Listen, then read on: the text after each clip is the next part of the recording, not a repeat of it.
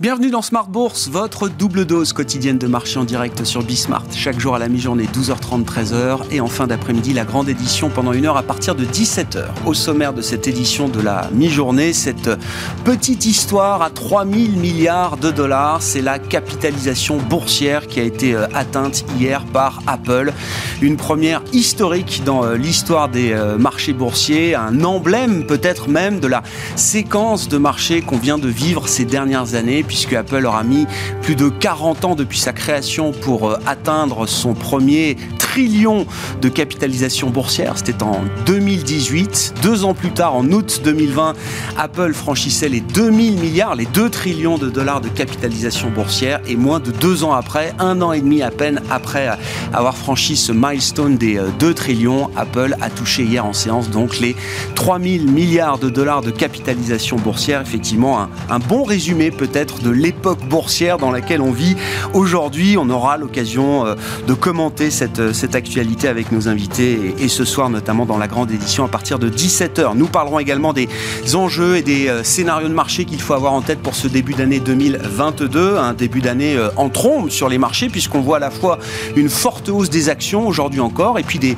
des taux longs qui se sont nettement redressés. On était resté sur 1,50 pour le 10 ans américain à la fin de l'année 2021, il y a quelques jours à peine. On est à plus de 1,60 désormais et on voit euh, des euh, taux longs en Europe également qui se sont un peu redressés avec un, 10 ans allemand qui euh, revient autour de moins 10 points de base actuellement. Arnaud Faller, le directeur des investissements de CPR Asset Management, sera avec nous par téléphone dans quelques, quelques instants. Et puis 2022, l'année du stock picking. Peut-être que effectivement c'est une stratégie qu'il faut avoir en tête tant les indices sont élevés en termes de, valeur euh, aujourd'hui avec des concentrations très très fortes. Hein. Confère le poids d'Apple aujourd'hui, 7% du S&P 500. Regardons peut-être la manière de sélectionner les dossiers dans un univers d'investissement très euh, dispersé et on parlera justement de l'investissement décoté, l'investissement value avec Marc Renault, le président de Mandarine Gestion qui sera avec nous en plateau pendant cette demi-heure.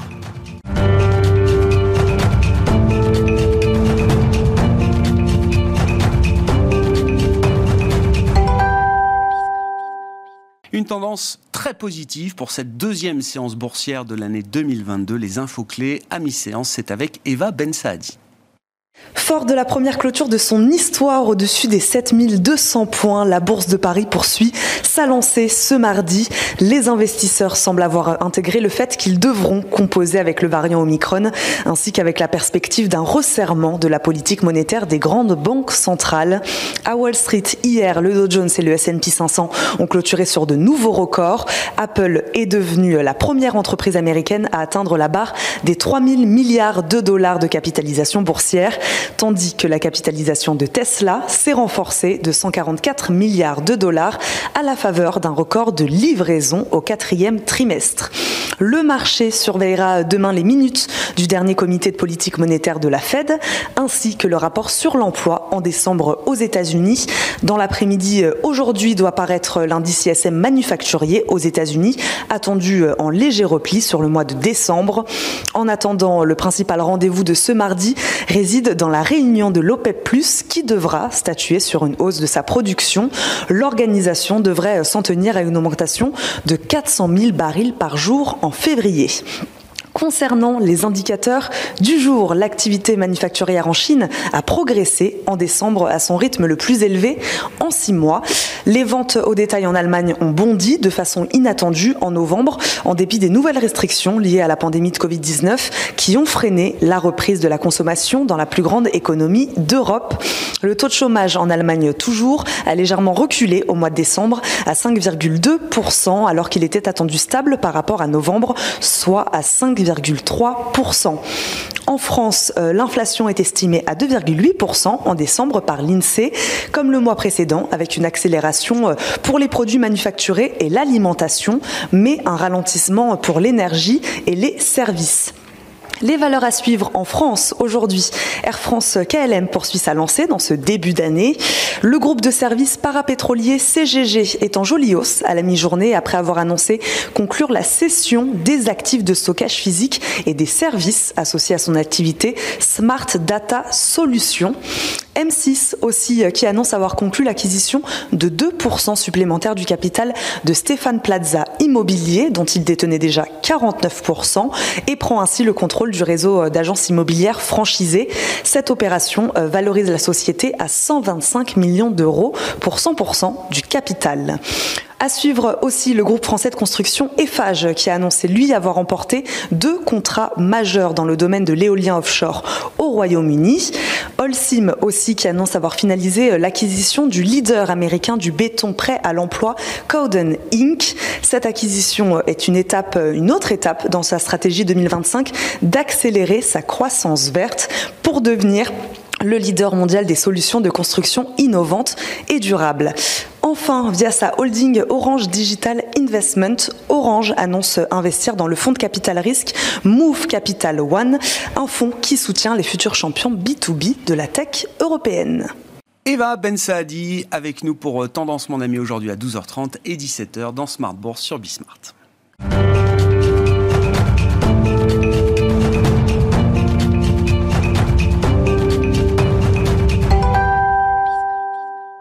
Et on attaque cette émission avec Arnaud Faller, qui nous retrouve par euh, téléphone, directeur des investissements de CPR Asset Management. Bonjour et bienvenue Arnaud. Bonjour Bon, démarrage en trompe sur euh, les marchés. Hein. On a deux séances de bourse pour cette première, euh, pour ce démarrage de l'année 2022. What could go wrong, comme disent les anglo-saxons, Arnaud? On, a retourné tous les sujets d'inquiétude dans tous les sens, l'inflation, le sanitaire, la vague Delta, la vague Omicron. Rien n'y fait. Les marchés actions sont en téflon. Oui, donc pour l'instant, on a l'impression qu'effectivement le train va, pouvoir se poursuivre encore un peu. Euh, un, effectivement, le front sanitaire, c'est un point d'attention, mais c'est vraiment pas un grand handicap. Pourquoi? Parce que la vague certes est très forte, hein, un million de cas aux États-Unis, 200 000 euh, chez nous en France, mais euh, clairement avec euh, des cas beaucoup moins sévères. Et d'ailleurs, on suit tout simplement le taux d'utilisation des respirateurs artificiels au, Royaume-Uni, puisqu'ils sont un peu en avance par rapport à nous, et encore plus en avance par rapport aux États-Unis. On voit bien que ces taux d'utilisation sont stables. Donc, le constat le même, beaucoup moins sévère, avec une vague qui sera probablement aussi beaucoup plus courte. Et donc, effectivement, les écartiers sur le front sanitaire d'arriver euh, dans les prochaines deux ou trois euh, semaines. Mmh. Côté macro, c'est vrai qu'on a l'impression que ça ne sera pas un catalyseur au sens où elle est annoncée assez forte en 2022, euh, entre 3,5 et 4 en zone euro, même ordre de grandeur aux États-Unis. Le plan Bill Baker, on sait qu'il devrait être voté, même si le sénateur Munchin se manifeste encore. Et il nous semble que ça ne sera pas un obstacle, en tout cas pas rédhibitoire, d'une manière à ne pas l'adopter d'une manière ou d'une autre dans les prochaines semaines. Mmh. La Chine ça ralentit, mais là encore, c'est plutôt dans l'ordre. Donc qu'est-ce qui, donc, euh, qu'est-ce qui va vraiment être le catalyseur pour les... Comme d'habitude, ça va être les politiques des banquiers centraux quand même, ah. des banques centrales. Euh, ça, ça, l'a été depuis plusieurs années, ça va, ça va continuer. Donc aujourd'hui, les marchés sont persuadés que euh, les, justement les banques centrales pilotent très très bien la lutte contre l'inflation. Hmm. Donc avec des hausses finalement assez modestes et un rythme d'ailleurs de hausse assez assez faible parce que dans le passé il y a eu des fois des hausses de 50 centimes à, raison de, de chaque FOMC. Hmm. Donc là en l'occurrence c'est plutôt des hausses de 25 BP par exemple sur la Fed anticipée euh, en 2022 et même la BCE le marché anticipe plutôt une hausse en 2023. Euh, ce qu'il faut regarder, c'est l'hypothèse majeure, c'est oui ou non le taux cible d'arrêt hein, de la Fed, c'est le fameux entre 2 2,5 euh, points de base euh, horizon 2024. Est-ce que on s'arrête là ou pas Parce que ça permet. Qu'est-ce que les marchés vont regarder? Ça permet oui ou non au taux d'intérêt réel qui sont aujourd'hui très négatifs, bah, de ne pas monter significativement. Donc c'est vraiment la, boussole à regarder, c'est les taux d'intérêt réels. Pour l'instant, les marchés sont persuadés encore une fois qu'ils seraient, qu'ils vont rester relativement sages. Si, on va euh, au bout de l'histoire, donc horizon 2024, euh, Arnaud, on a effectivement un taux terminal pour les Fed Funds de, la Banque Centrale Américaine à 2,50. Le corps PCE est affiché à 2,1, 2,1%, ce qui, ce qui nous donne un, un, taux réel à peine positif Exactement. en 2024. Exactement. Alors qu'aujourd'hui, c'est encore bien plus négatif, mais il resterait euh, quasiment à zéro. Et alors, ça va tourner évidemment autour de l'inflation. Donc, euh, les marchés sont persuadés aujourd'hui que, euh, à partir du deuxième trimestre, on va avoir des inflations qui rebaissent, ne, serait-ce pour des raisons d'effet de base, parce que l'énergie peut se calmer. le problème, c'est que c'est pas du tout certain quand même. C'est-à-dire, d'abord, un, l'énergie, les prix restent élevés. D'ailleurs, il faut remarquer une volatilité extrêmement forte du prix du gaz et du prix de l'électricité. Hein. C'est complètement inconnu. C'est-à-dire que ça peut perdre, euh, ça peut prendre l'équivalent en dollars euh, de baril. Le gaz peut perdre 50 euh, ou 80 dollars en une seule journée. Hmm. Aujourd'hui, le prix, en gros, le gaz, ça se traite à des équivalents de 150 dollars le baril. C'est quand même très très élevé. Alors l'offre est très volatile. On voit bien qu'elle est assez régulière, mais la demande aussi en fonction de, de, de, de la météo, etc. Donc c'est pas du tout sûr que les prix d'énergie euh, euh, rebaisse significativement et structurellement. Il nous semble au contraire, ça arrive d'être très volatile de manière structurelle et donc ça peut aussi entraîner des effets un peu de second tour. Et, et puis aussi, il faudra surveiller clairement le, front immobilier, c'est-à-dire qu'on voit bien que les loyers dans l'inflation aux États-Unis pèsent beaucoup. Pour l'instant, ça a plutôt été orienté à la hausse. Euh, l'alimentaire, donc à l'image de l'Espagne, hein, parce que l'Espagne a publié hier ses chiffres d'inflation. Et euh, franchement, ça a surpris à la hausse, c'est quasiment un point au-dessus, c'est-à-dire 6,7 en rythme annuel, c'est beaucoup et notamment un segment alimentaire qui était à l'origine de ce saut, euh, et évidemment aussi les salaires. Donc euh, on verra les taux salaires horaires euh, vendredi prochain avec les chiffres de l'emploi, mais il y a une pression pour augmenter les salaires minimums partout aux États-Unis. Hein. Il y a 21 États qui ont augmenté leur salaire horaire, leur salaire minimum au 1er janvier. Donc, un, surveiller évidemment le taux cible et donc les taux réels, mais la question, c'est ce que les, la Fed pourrait faire en amont si jamais effectivement l'inflation ne rebaisse pas. Mm. Euh, c'est certes augmenter peut-être les rythmes de hausse des taux, mais surtout, et ce serait ça le vrai catalyseur, encore plus que le hausse des taux, c'est la réduction de taille de bilan. Il faut se rappeler que les marchés ont tellement apprécié les hausses de taille de bilan. D'ailleurs, si on fait une corrélation taille de bilan et marché action, c'est assez c'est clair. Donc si jamais on a l'inverse qui arrive, c'est-à-dire que finalement euh, les banquiers centraux ne réinvestissent plus, tomber, voire revendent éventuellement des, titres, ce serait un catalyseur majeur pour des grandes corrections. C'est trop tôt aujourd'hui. C'est pas encore une option évoquée par euh, la Fed officiellement. Hein. Non, c'est clair. Ça risque d'être un débat au cours de l'année 2022, probablement euh, fin 2022 et pas avant. Et donc c'est pour ça que le, le train, euh, au moins pour les prochains mois, va, devrait se poursuivre. Mais euh, si on cherche qu'est-ce qui peut vraiment faire dérailler ce train, bah, c'est surveiller la taille de bilan des, des, banquiers centraux, en commençant par la Fed, qui serait la première à bouger bien avant la, la, la BCE. Si le, le, train continue d'avancer là sur les, horizons des, des, prochains mois, euh, Arnaud, en termes de, de stratégie, d'investissement, d'allocation, on reste donc fondamentalement pro-risque toujours aujourd'hui? Alors, on effectivement, euh, on apprécie les actions, même si on n'a pas toutes les voiles d'or, parce qu'on tient compte évidemment du, chemin parcouru et euh, des valorisations. En revanche, on préfère nettement les actions des pays développés à ceux des pays émergents, à celles des pays émergents. Pourquoi? Parce que les pays émergents, outre le front sanitaire, on voit bien que par exemple en Chine, le train, les, les, mesures réglementaires sont pour l'instant encore à l'œuvre et, il faut avoir un peu plus de visibilité pour revenir sur euh, mmh. sur les pays émergents. Donc pour l'instant, une nette préférence pour les pays développés en action. Évidemment, côté taux, il euh, faut être extrêmement prudent et ne, ne pas croire à, un effet stabilisateur des taux. Euh, si jamais il y avait des accidents, il viendrait plutôt à l'origine des accidents et donc rester avec des, des portions obligataires très très faibles que ça soit sur les taux euh, évidemment émis par les des taux émis par les États que euh, par les, les l'investment grade qui restent euh, dont les, les, spreads de crédit sont, sont trop faibles pour protéger des hausses des taux. Donc action des pays développés oui, émergent plus tard et très peu d'obligations. Merci beaucoup euh, Arnaud. Merci pour ce, cet éclairage de début d'année sur la, la, stratégie euh, de marché que vous euh, déployez chez CPR Asset Management. Arnaud Faller qui est avec nous par téléphone, le directeur des investissements de CPR.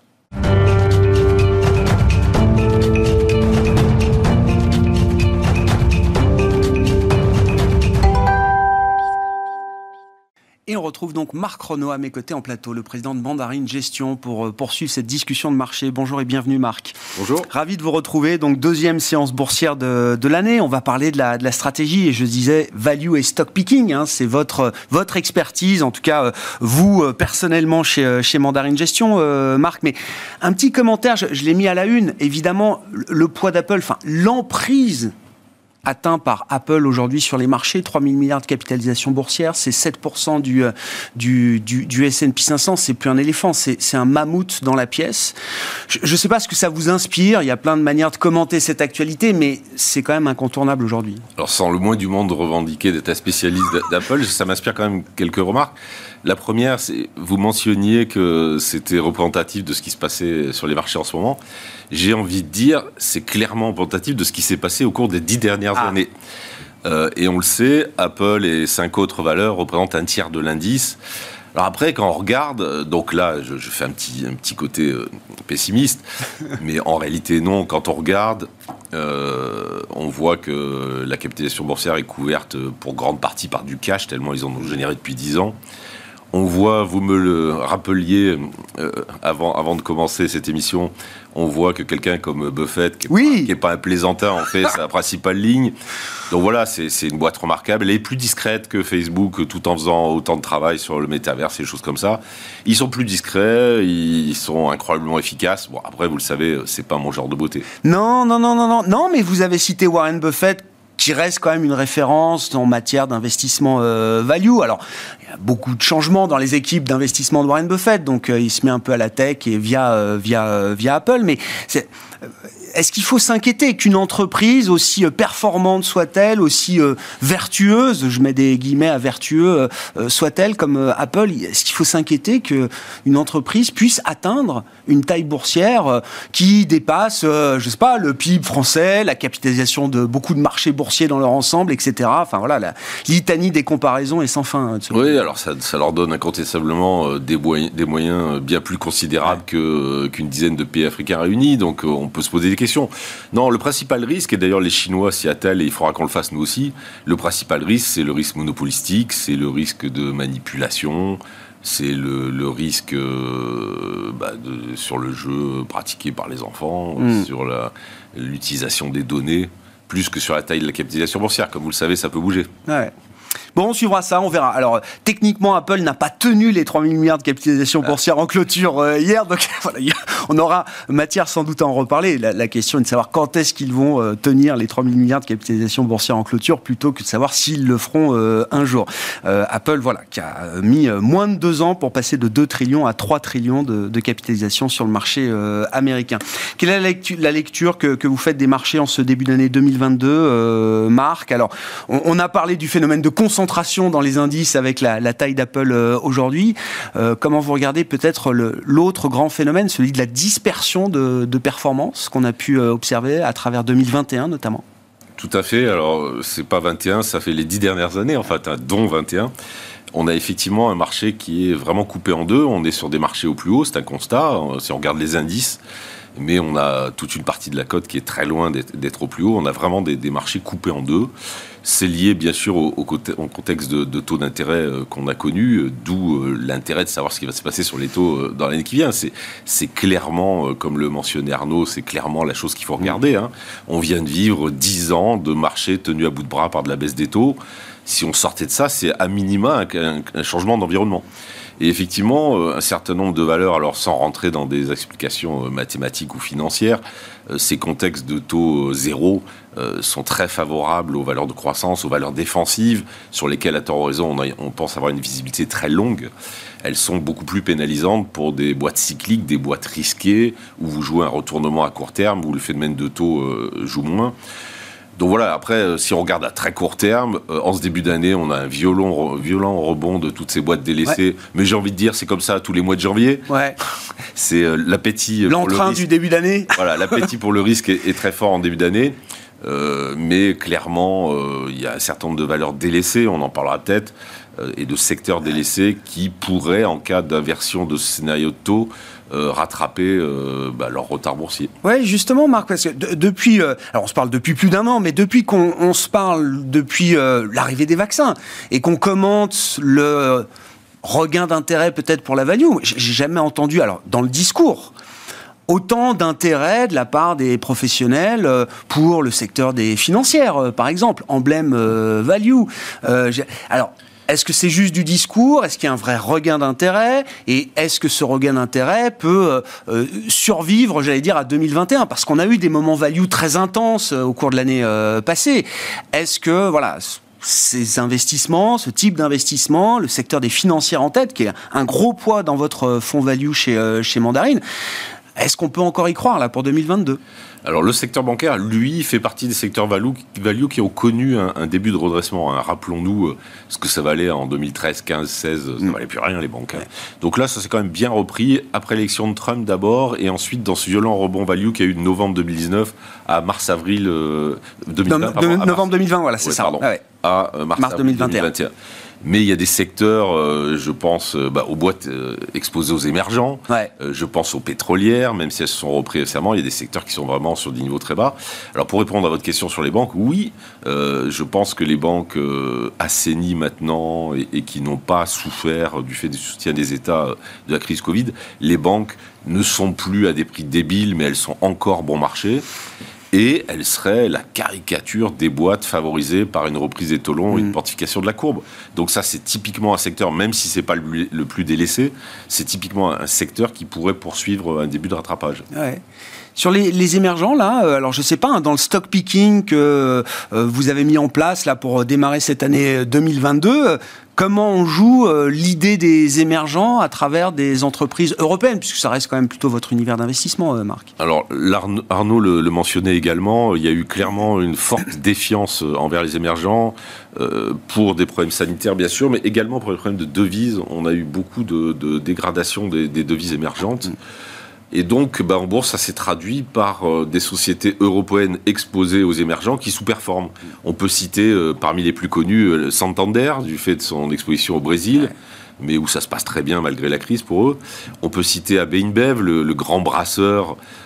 qui certes est exposé aux émergents, mais quand vous vendez de la bière, si vous voulez de la croissance, vaut mieux être au Brésil qu'en Allemagne où c'est très élevé mais où ça baisse. donc c'est des valeurs qui, si vous regardez leur, parcours boursier l'année dernière, clairement elles l'ont pas fait la hausse. Hein. Donc c'était mentionné par Arnaud. Est-ce qu'il faut y aller tout de suite? Est-ce qu'il faut attendre? Ça, c'est toujours un exercice délicat, mais ce sont clairement des valeurs en retard et de qualité. Hmm. Oui, et puis intéressant parce que Santander là, donc coche euh, la, case financière plus la case émergente euh, d'une certaine manière. Hein. C'est exact. Si on veut être euh, doublement contrariant pour pour celle-là, elle permet d'être sur les deux thématiques. Ouais.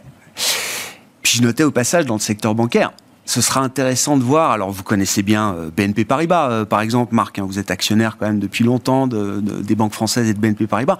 Ils ont 7 euh, milliards de, cash aujourd'hui à redistribuer ou à utiliser après la cession de Bank of the West, qui est quand même la fin d'une histoire majeure dans l'activité de retail de BNP Paribas aux États-Unis. Alors, BNP Paribas est clairement un des gagnants de, cette crise d'il y a 10 ans, hein, puisqu'ils ont pris des parts de leader d'un banque d'investissement en Europe. Ils ont évité les principales bêtises ils ont capitalisé doucement. Et effectivement, à la suite de la cession de l'activité américaine, ils peuvent réemployer ce cash, le distribuer aux actionnaires. En fait, ils vont faire les deux. Mais vous voyez, BNP est un bon exemple de, de, ces banques qui quand même ont commencé à se reprendre sérieusement. Donc moi j'ai toujours du BNP, mais j'en ai moins qu'il y a 3-4 ans. C'est plus aussi bon marché que ça a pu l'être je, pour vous. Je, considère que c'est encore bon marché quand tu de la qualité de la boîte et, encore une fois du fait qu'elle sort gagnant de la crise. C'est plus euh, donné à la rue comme prix et donc euh, j'en fais plus une principale conviction. Bon, et puis il y a un dossier, alors je sais pas, peut-être qu'on peut le classer dans les situations spéciales, le dossier Atos, euh, qui a été un, marqueur à l'envers, entre guillemets, de 2021, puisque le titre s'est effondré de 50% en 2021, quand euh, Capgemini, qui est incomparable français d'Atos, a gagné plus de 60% euh, boursièrement parlant sur, sur l'année écoulée. Vous avez investi dans Atos l'an dernier, et puis la position a quand même beaucoup grossi là en fin d'année, hein, ça devient une position très importante dans votre, votre fonds euh, chez Mandarine, Marc. Comment vous regardez le cas d'investissement Atos, là aujourd'hui, avec les mouvements peut-être à attendre? Alors effectivement, avec le biais contrariant qui, est le mien, on n'est clairement pas sur une belle réussite boursière des dernières années. Hein. Mais euh, pour moi, euh, trop c'est trop. C'est-à-dire que c'est une société qui certes a déçu sur une partie de son business, en fait l'hébergement des données, hein, qui, est un secteur qui était peu porteur, mm et dont euh, le déclin s'est accéléré avec la crise Covid. Ils ont fait, pour employer notre jargon, un gros profit warning dans l'année. Pour moi, c'était une occasion de, s'y intéresser.